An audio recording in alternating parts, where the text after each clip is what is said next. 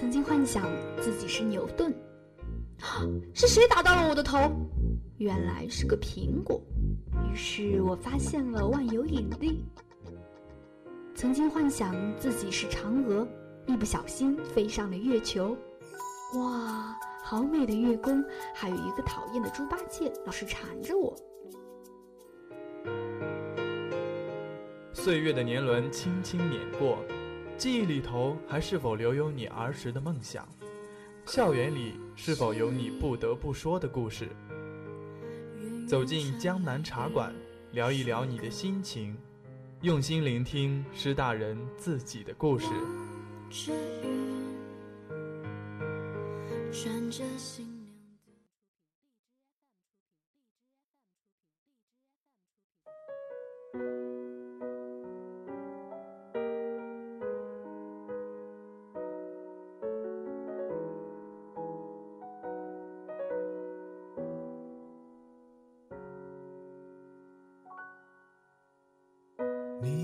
想着独自流浪远方，带上一本童话，还有一抹惆怅。你说你闻到木槿花。周三的傍晚十七点零五分，又到了江南茶馆的时间。我是今天茶馆的主人雨晨。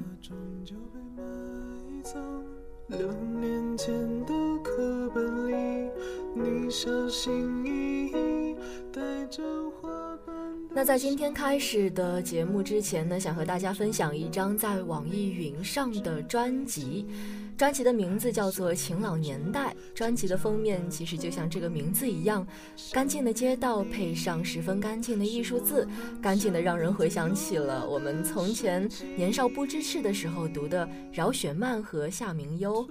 嗯，它是非常有着青春色彩的蓝绿色的，让人闻得见朝气和喜气的颜色。而这张专辑下的评论区呢，也是非常的与众不同。评论区的人似乎都属于一个非常温暖的小圈，而每一条评论也似乎都带着一些故事的片段。嗯，我想是一个非常神奇的存在哈。直到我听完这张专辑以后呢，我才慢慢意识到，哎，整张专辑它其实就是一个故事。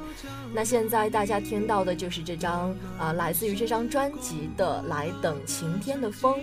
今天我们的茶馆就来了这个故事的讲述者和缔造者，他是一位独立音乐人和唱作人，自称是擅长吉他和吃饭。他的艺名叫做莫小征，本名是高征。他来给我们讲故事了。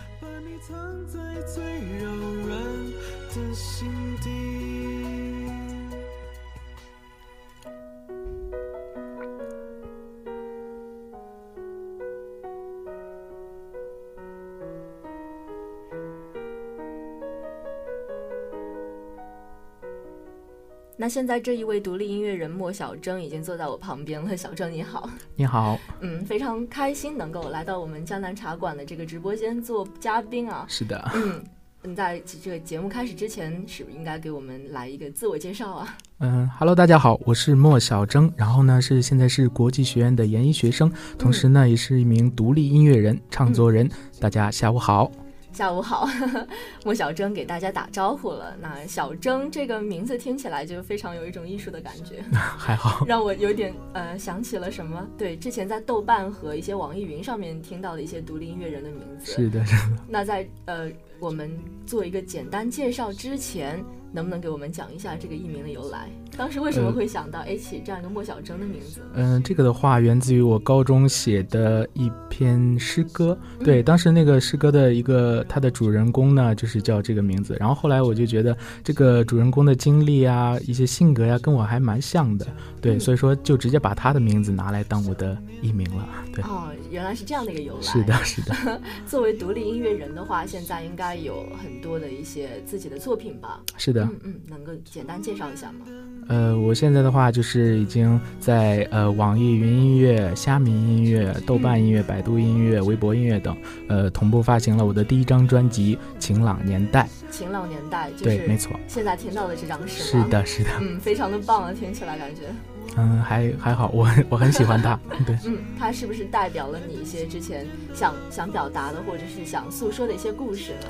嗯，是的，就是我的大学时光，我觉得是非常珍贵的，我非常怀念的。那我希望呢，就是能够用音乐的形式把它给留下来。所以说，对我做了这张专辑，然后希望对过去是一个一个缅怀，一个怀念。嗯，所以今天到我们江南茶馆来，也是过来讲故事来了。是的，是的。好的，那我们现在就开始讲故事了。OK。每一个音乐人，他他在小的时候，其实都会有一个初次接触梦的过程吧。没错。那我们在这个，呃，放完这首歌以后，我们要换一首，一首 BGM。这首 BGM 是来自于你这首晴，呃，这张《晴朗年代》专辑当中，呃，第一首处女作品。十七岁。对对对，好，那我们先切换一下这首《十七岁》。OK。经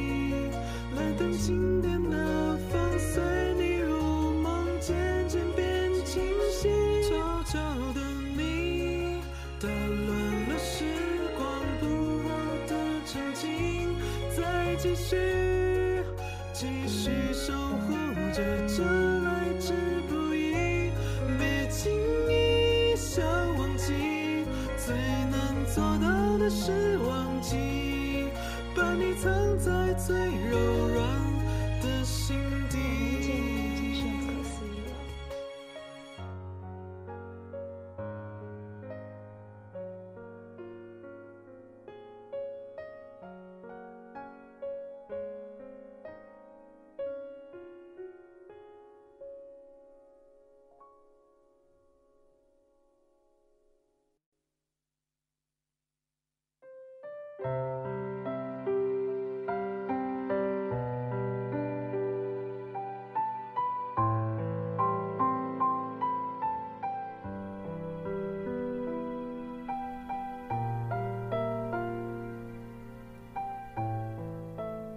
好的，现在我们非常成功的把 BGM 切换到了，嗯，小珍他创作的第一首作品《十七岁》，听到自己的第一首作品下感觉怎么样？嗯，挺怀旧的，好像一下子回到了十七岁的那样一种感觉。嗯，那好的给我们讲述一下关于刚开始踏上音乐之路的时候那些故事吧。对，那个时候就是我父亲给我，他希望我能够学吉他，然后学音乐。然后那个时候呢，就是我就他就给我报了一个吉他班，然后那个时候就是跟着老师学吉他。然后呢，弹着弹着，大家在大家都要练习呃那些呃继承的那些曲子的时候，我就想，哎，能不能就是有一些自己的。创作在里面，对，这样灵光一现，然后我那个时候开始，呃，进行了自己的第一首创作，然后后来呢，就是把它写成了，他就是十七岁。看来很多的父母也也像这样一样，就是会报一个乐器给孩子，是的，是的，报一个补习班，没错，没错。很多这样的父母其实也能理解嘛，望子成龙，望女成凤。是的。那那个时候刚开始练吉他，因为不是刚开始自己的选择，刚开始练吉他的时候，会不会有一种抗拒心理？会有，因为那个时候觉得就是特别苦，因为你手。按在那个吉他的呃纸板上会觉得很痛，然后会起茧子、茧子，然后就觉得嗯不太有些有些抗拒，然后但是后来呢，坚持到现在的话，我觉得这对我来说是一份非常珍贵的一份回忆，一个经历。对，嗯，所以当时所有的一些苦啊，然后痛啊等等，现在回想起来，哎，觉得还挺有味道，挺有价值的。是的，是的。嗯，那当时在呃。第一次拿起吉他创作的时候，你当时胡乱的创作的过程中，创作了一个什么样的一个什么样的作品？呃，就是当时的话，第一首作品其实就是这个，嗯，十七岁嘛。然后，其实你说的胡乱创作的话，其实倒是呃，更多的偏向于歌词。就是我觉得那个时候的话，就是会有一些现在看来其实根本就不值得去烦恼的这样一些烦恼，但是当时就觉得。哇，我很很难过啊，然后我想把这些情绪对给给写进歌里，对，然后所以说就有了这首呃十七岁，当时它是有歌词的，但是后来就是我嗯现在觉得话有有一些不太合时宜了，对，所以说在录进专辑的这个版本当中，我把歌词给去掉了，对，以钢琴曲以纯音乐的这样一种形式来呈现，就是现在我们听到的这一首。没错。啊，好刚刚我说胡乱创作，其实是因为之前有一句古诗词是这样说的：“少年不识愁滋味，为赋新词强说愁。”是的，是的，嗯就是因为那个这种感觉。时期，对，也是一个强强说愁对，包括对，包括对，就是曲子的创作，因为你第一次嘛，没有任何经验，那个时候对于作曲来说，还是一个很很感性的这样一个认知，你没有学过乐理啊等等这样一些相关的知识，对，嗯确实是有就是呃摸不着北的这样一个状况在的。嗯，所以当时是一个纯感情宣泄的一个音乐创作吧，是的，是的，用一种音乐的形式把你的一个感情给表达出来。对嗯，所以现在这个旋律就是你当时十七岁那个时候的一个心理反应跟对，没精神状错，态的反应所所以。现在再听起来的话，觉得会特别亲切。嗯，好的。那当时这一首十七岁发行了以后，有没有获到怎样的反响？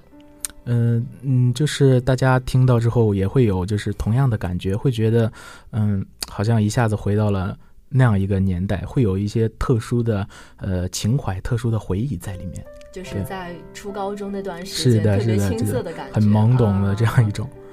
在一堆教科书和一堆试卷里面，对疯狂地追逐着打做题呀闹的那段时间，对，嗯是的，是的，应该这也是青春的味道吧？是的，。是的。当时你在创作这首《十七岁》的时候，有没有别的什么样的一个呃音乐形式给你鼓励，或者是给你一些莫大的影响呢？因为据我所知，在很多的艺人在刚刚踏上他们这条创作道路的时候，其实刚开始的时候不是创作，而是模仿。嗯，是的，就是那我一开始的话，我最一开始接触的音乐是周杰伦的音乐。对，我嗯相信这对于大部分的同学来说，都是一份绕不开的一份回忆。嗯，嗯、然后后来呢，我上大学之后开始听高晓松的音乐，就这两位对这两位音乐人对我的呃创作上面的影响是最大的，就是嗯奠定了我后来呃创作的一个方向和风格。我嗯知道了自己想要一份什么样的音乐。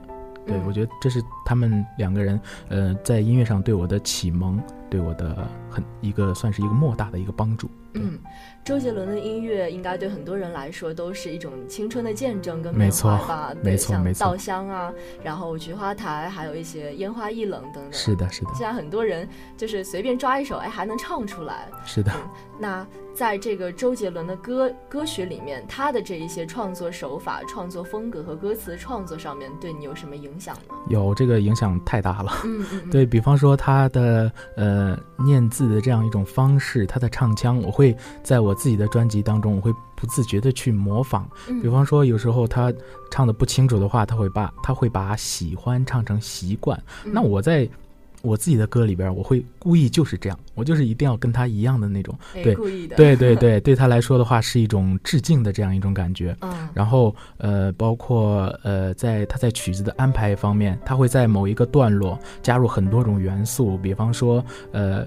乐器方面会加入很多，然后还会加入呃 rap，然后还会加入很丰富的一个和声。嗯那我觉得在我后来的创作当中，我也有受这种呃这种风格的影响。比方说我的歌曲《未走远》，呃，《兰亭对面的女生》，对，嗯在最后一段我都有这这样的一种嗯安排。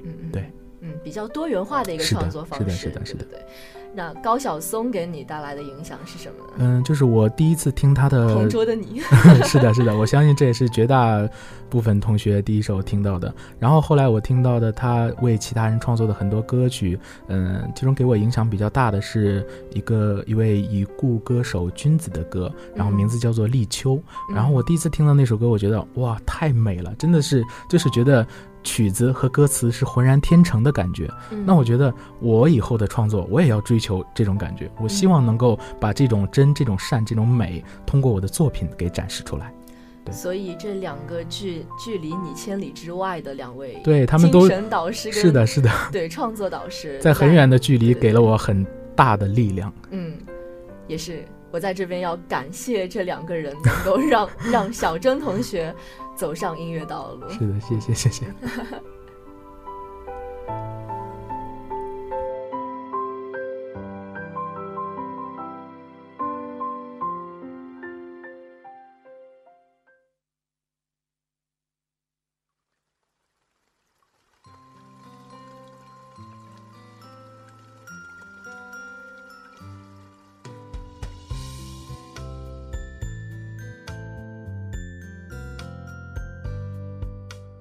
是某个盛夏露水春花的清晨，你爱太阳回家。孩子现在听到的这首歌是《如歌》，没错嗯，就歌词如歌，情感如歌。对，这首歌是写给这首歌的话是我为我们的嗯、呃浙师大国际学院的研究生写的。嗯然后呢，就是因为我们要我们这个专业的特殊性，我们很多人会去到嗯、呃国外去呃教授汉语，然后去传播我们的中华文化。对对对。嗯然后那我觉得就是这不仅是需要一种奉献，然后同时呢，这样一段岁月也是我们人生当中不可多得的经历。嗯对，所以说我写了一首这样的，我写了一首如歌，然后是觉得我们这样的生活就像一首歌一样美妙，对，然后也是希望对能够对我们的这样一段经历，我们的这样一个呃一段青春能够有所回忆，有所见证。对，就像你从本科的学校，然后一下子到这个浙师大的研究生院校里面来就读，其实你是背负着两份回忆了吧？现在 是的，是的，是的，是的。那当时为什么会选择到浙师大来读研究生呢？嗯、当时就是我在呃，当时是考研调剂嘛，嗯然后就是处于人生，你知道大四嘛，嗯就是很迷茫的这样一个状态。十字路口，对对，十字路口就很迷茫，很迷茫。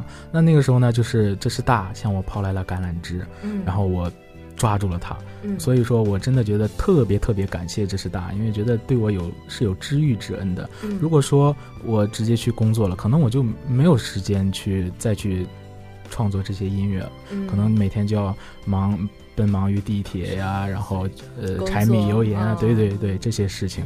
对。所以说现在浙师大到这边来读研的话，就是像一个缓冲带一样，对对，暂时隔离了你和这个残酷社会之间的是的，是的，而且而且而且它就是满足了我对于呃学术对于自己的兴趣的这样一个追求，而且嗯。同时呢还给了我一个很好很棒的一个环境来创作我的音乐，所以说真的是非常感谢浙师大。嗯哼，刚刚小征提到了这个学术环境哈，那呃小征也是选择了这个汉语国际教育专业，没错，喜欢吗？特别喜欢，啊、因为就是我在本科的时候还没有读这个专业，嗯然后后来我就是在想考研的时候，我希望能够尝试一些新的东西。嗯那我从小呢比较喜欢汉语，比较喜欢文学、语言等等这些东西。那我同时呢又特别喜欢这种跨文化的交际和交流。嗯比方说，有时候我去到呃外地去旅游啊什么的，然后我看见外国人的时候，我会特别主动的去和他们攀谈，就是我特别向往这样一种交流，然后锻炼自己的这样一种交流能力，然后锻炼自己的英语、口语啊等等。所以说，最后我综合考量了一下，能够把这两两个给结合起来的，那我们这个汉语国际教育专业是非常棒的一个选择。嗯，没错，我其实我个人也是对这个对外汉语的这样一个教学工作也是非常感兴趣的。哦，真的，因为它不仅能够让我们巩固这个对中华传统文化的认识，还能够去接触一些跨文化交际方面的一些认知，是，还有对一些国外友人啊，还有一些国外文化的一些全方位的一个了解吧。没错，我觉得有很多同学应该应该来说要向你学习，因为你是主动去找他们聊天的。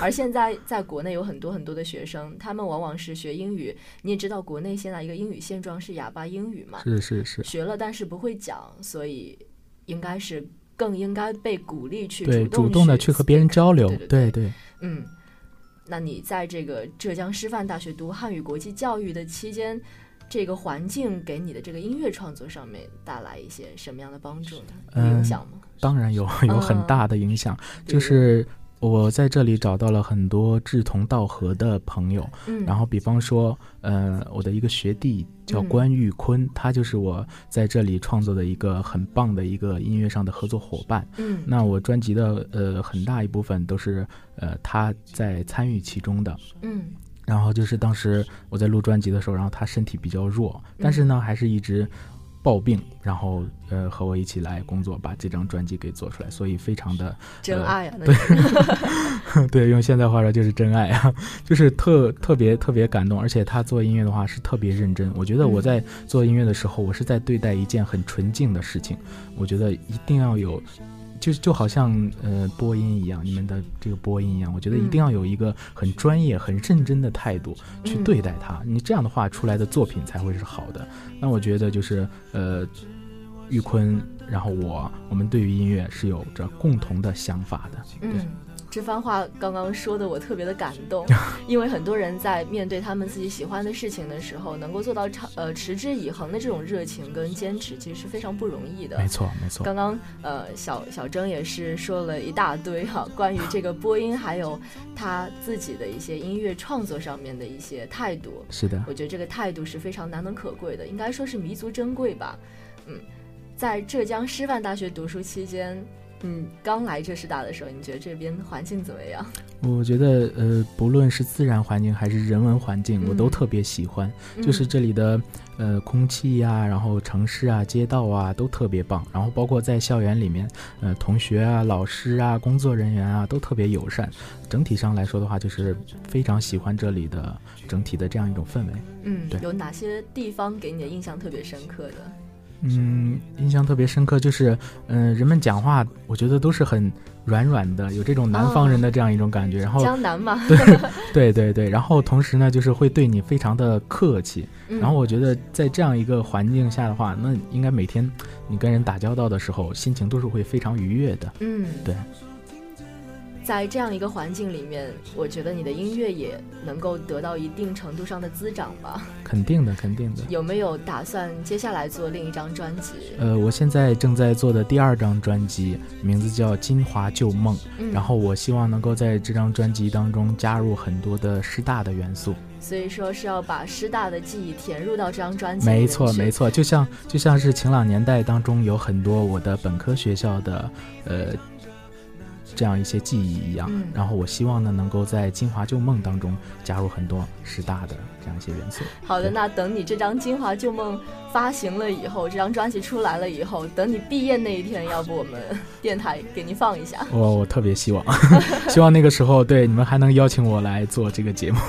好的，好的，待会儿我们应该要说到你这张《晴朗年代》了，一张非常有故事的专辑吧？没错。嗯嗯。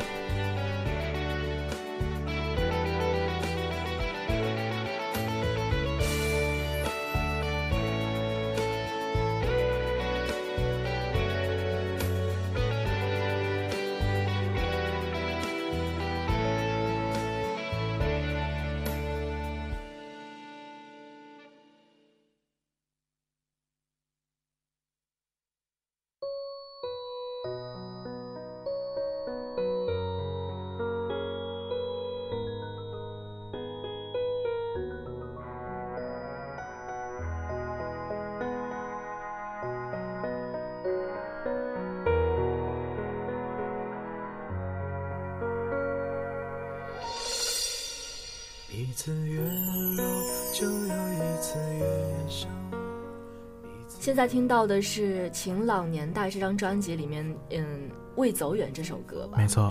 嗯，当时创作这首歌的时候是怎么样的心情？嗯，就是我在想，呃。我们一直这样往前走，在自己的青春里面这样不回头的往前走，其实是有你不断的在遇见一些新的朋友，同时呢，也有一些朋友会离你远去，就是一直这样人来人往，然后人走人留，这样。那我就是在想，会有人走，那就会有人留在你身边。那我觉得留在你身边的这些人，就是你最珍贵的这样一个呃。朋友这样一份友谊，那我觉得为了这份友谊，我写了这首歌曲《未走远》。嗯，这首歌其实听起来也是非常的暖心，因为刚开始的时候我看到这个题目《未走远》，哎，我觉得这个题目特别戳人，好像特别适合在毕业的时候，或者是在继往开来的那一个时间点，然后去听、去去唱吧。没错，没错。好的，接下来我们去阐述一下。这张《晴朗年代》专辑里面，你所想要表达的一些情感和一些故事，当时为什么会想到要去创作这张《晴朗年代》？嗯，就是我在想，就是能不能够为自己的大学时光，能够为自己过往的这些时光去做一份见证。嗯。就是因为我们可能一直往前走的话，有时候会走得太快了，然后会忽略掉身边很多的东西，嗯，然后包括我们在回忆的时候会觉得，呃，是不是缺少了点什么？嗯那我觉得音乐就是一种很棒的这样一种形式。那不论我们过了多久，然后再回头来听，还是会有当初的那样一份感动在。直抒胸臆是式的是的形式，没错 它跟文字跟绘画不一样。对它更立体一些。对对对对对，那可能更加直接一些。是的，是的，所以因为比较冲击感官嘛。对。而且现在很多人都比较比较喜欢塞上 MP 三然后听歌。没错。当时在这个母校里面，嗯，母校的环境和背景怎样给你这首歌做了一个润色和一个铺垫？嗯、就是我当时，嗯，就是也是快要毕业了嘛，嗯然后那个时候也有很多就是感伤的这样一种感觉在里面。要毕业了，对对。对，没错。然后就是我在想，就是那就写一首这样的歌，然后纪念我的朋友，然后纪念我的失去的青春。对纪念终将逝去的青春。是的，当时在母校里面，应该有很多人和你一样，就是志同志同道合的朋友吧。嗯，因为据我所知，走上这条路的人，包括就是走其他路的人，像尤其是走一些艺术道路的人，画画也好啊，然后文字创作也好，还有一些等等一些道路上面的人，其实很怕自己是孤独一个人的。没错，那志同道合的人非常重要。是你有。这方面的朋友吗？嗯、就是在那个时候的话，呃，大家我会经常参加一些演出啊，嗯然后等等，然后在这个时候我会遇见很多喜欢音乐、喜欢唱歌的朋友，大家平常呢会互相的鼓励，嗯，，对，就是嗯、呃希望能够互相提醒对方，然后不要忘记音乐带给自己的这样一份感动。嗯，对，非常温暖、非常激励人心的一个氛围。是的，当时在创作这张专辑的时候，应该也遇到了很多困难和挫折吧？毕竟是第一张处女专辑嘛。是，的，是的。嗯我现在呃回过头来听的话，会觉得当中会有许多瑕疵，因为嗯，毕竟是第一张专辑嘛，会有很多的呃经验不足的地方。然后当时在录制呢，也是一半是在郑州录的，然后一半是来到金华之后把它录出来的。对，然后就是在做这个专辑的过程当中，会有各方面的困难，比方说有时候。资金啊，然后有时候这个录音棚啊等等，嗯各种各样的，有时候呃想也想不到。但是呢，我觉得就是可以把它一一克服。嗯，然后现在回过头来再听的话，我觉得当初付出的这些努力，其实都是值得的。纵使他千疮百孔，对，纵使他有各种百般的不足，但是还是因为因为是自己的孩子，对子不嫌母丑，没错 没错母不，嫌子丑。对对，就像你现在问我最喜欢专辑里边的哪一首歌，我觉得我回答不上来，因为我嗯觉得每一个我都特别喜欢。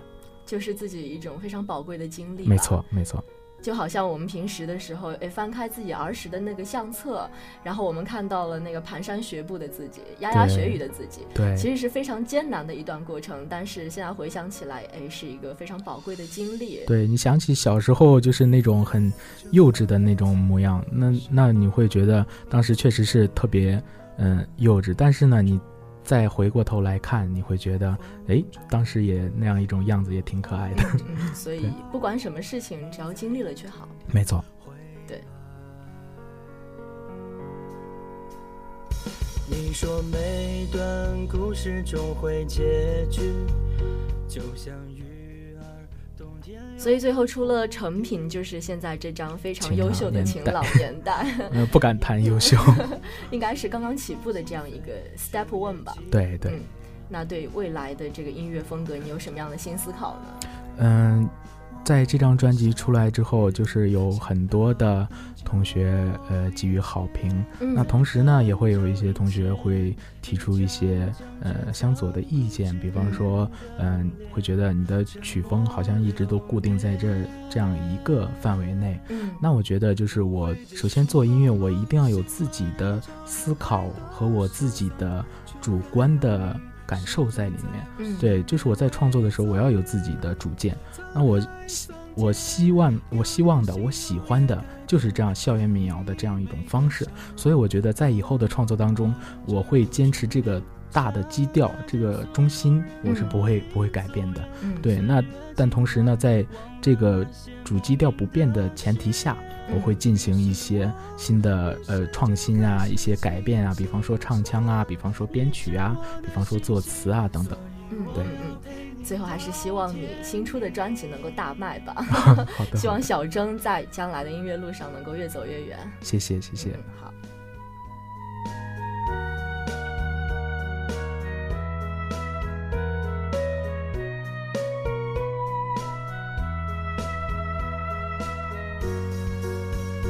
你说每段故事和莫小征聊了将近半个小时的时间，那故事是终于讲完了，但是我们的音乐还在继续。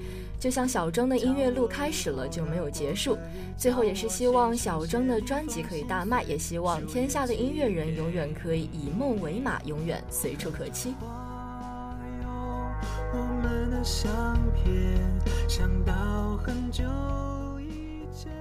茶凉了，江南茶馆也就结束了。这里是 FM 九十五点二浙江师范大学校园之声的江南茶馆，我是今天的主播雨辰，我们下期再见，拜拜。